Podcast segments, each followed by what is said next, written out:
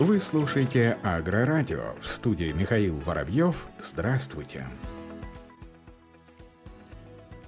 Сбор зерна в России в чистом весе в этом году составил 120 миллионов 700 тысяч тонн, в том числе 75 миллионов 900 тысяч тонн пшеницы. Об этом сообщает ТАСС со ссылкой на материалы Росстата. Ранее Минсельхоз понизил прогноз урожая зерна в России в этом году со 127 миллионов 400 тысяч до 123 миллионов тонн в чистом весе. Напомним, по данным Росстата, урожай зерна в России в 2020 году составил 133 3,5 миллиона тонн, в том числе пшеницы почти 86 миллионов.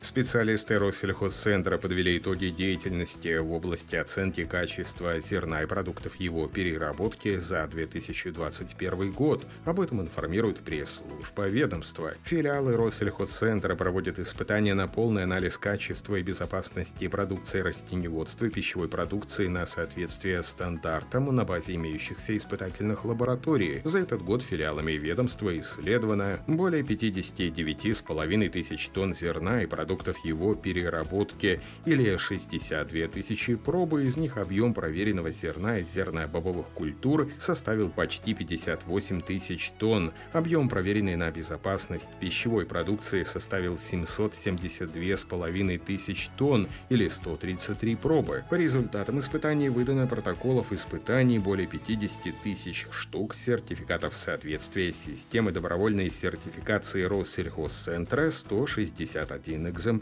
зарегистрировано в органах по обязательной сертификации декларации соответствия на зерно и продукты его переработки 580 штук. В Москве состоялось общее собрание Национального союза агростраховщиков, на котором Союз утвердил направление деятельности на следующий год. Об этом сообщает пресс-служба НСА. В своем докладе перед собранием президент Союза Корней Беждов указал, что развитие агрострахования является важной государственной задачей, которая на протяжении уходящего года рассматривалась на совещаниях и заседаниях у президента России, премьер-министра и других ответственных лиц. Также в этом году был принят и вступил в силу новый закон закон об изменениях в системе агрострахования, внесенный рядом сенаторов и депутатов Госдумы, благодаря совместной работе Минсельхоза и других ведомств, а также Банка России НСА, до конца года был разработан, согласован и утвержден полный пакет нормативно-методологических документов, позволяющий с весенней посевной предложить растеневодческим хозяйствам новую возможность застраховать посевы на случай ЧС по упрощенным условиям. Корней Биждов отметила, что рынок агрострахования завершает завершает год с приростом по всем показателям. По итогам 11 месяцев объем начисленной страховой премии по договорам агрострахования с господдержкой составил 7 миллиардов 100 миллионов рублей, что на 35% превышает показатели годом ранее – 5 миллиардов 300 миллионов. По расчетам НСА, с учетом сегмента договоров, заключаемых без субсидирования, объем рынка сельхозстрахования в целом по итогам года составит не менее 9 миллиардов рублей. В растеневодстве под урожая этого года было застраховано 6 миллионов 300 тысяч гектаров посевов, на 17% больше, чем годом ранее. Однако в сравнении с общей площадью сельхозплощадей в стране охват пока является недостаточным, подчеркнул Корней Биждов. Всего было застраховано 8% посевов. Главным направлением деятельности НСА на следующий год Корней Биждов обозначил реализацию положений нового законодательства, внедрение нового направления страхования на случай ЧС, что потребует существенного сосредоточения усилий агростраховщиков совместно с профильными ведомствами. Кроме того, государство в лице президента Владимира Путина уже поставило задачу перед правительством и опосредованно перед системой агрострахования задачу развития страхования отечественного виноградарства.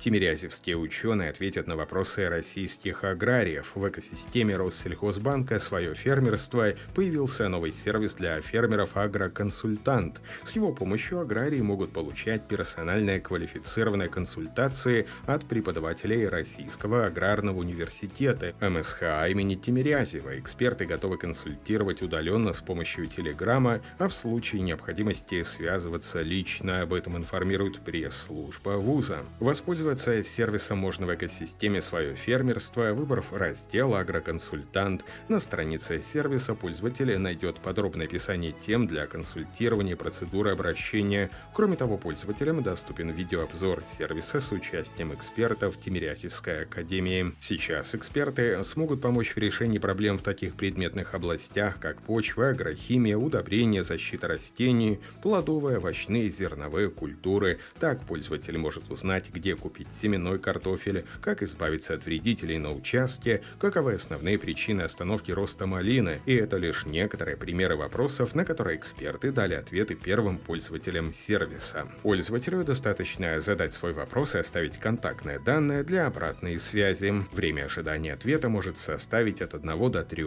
дней.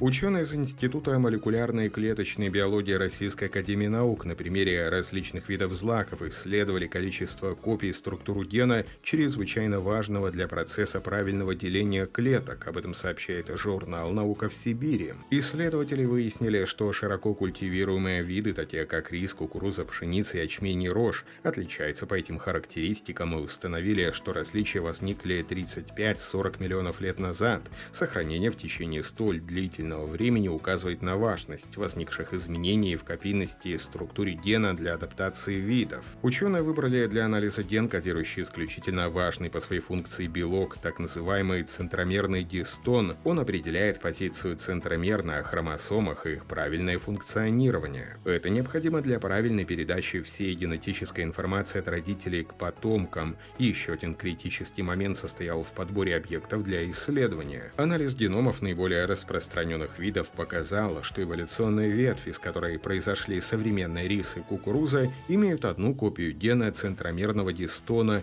а в другой эволюционной ветви, из которой возникли современная пшеница, ячмень и рожь, произошла дубликация. Авторы провели анализ последовательности этого участка ДНК и методом молекулярных часов установили, что удвоение произошло примерно 35-40 миллионов лет назад. В Китае разрабатывают новые биопестициды против болезни риса. Исследовательская группа под руководством Лю Фэнтюань из Института защиты растений Академии сельхознаук Дяньсу сосредоточит внимание на микроорганизме, являющемся новой бактерией для биоконтроля, которую еще предстоит полностью изучить, а также разработать средства защиты растений на ее основе. На данный момент ученые уже смогли выделить наиболее многообещающее антибактериально активное вещество из ферментов лиза Азобактер. Также уже разработаны два вида продуктов биоконтроля на основе этих компонентов. Гелеобразный водный агент, который на 75% контролирует грибную гниль и паршу, что эквивалентно действию химических пестицидов. К настоящему времени соответствующее достижение привели к получению восьми национальных патентов на разработку биопестицидов. На этом все. Оставайтесь с нами на глав агроном.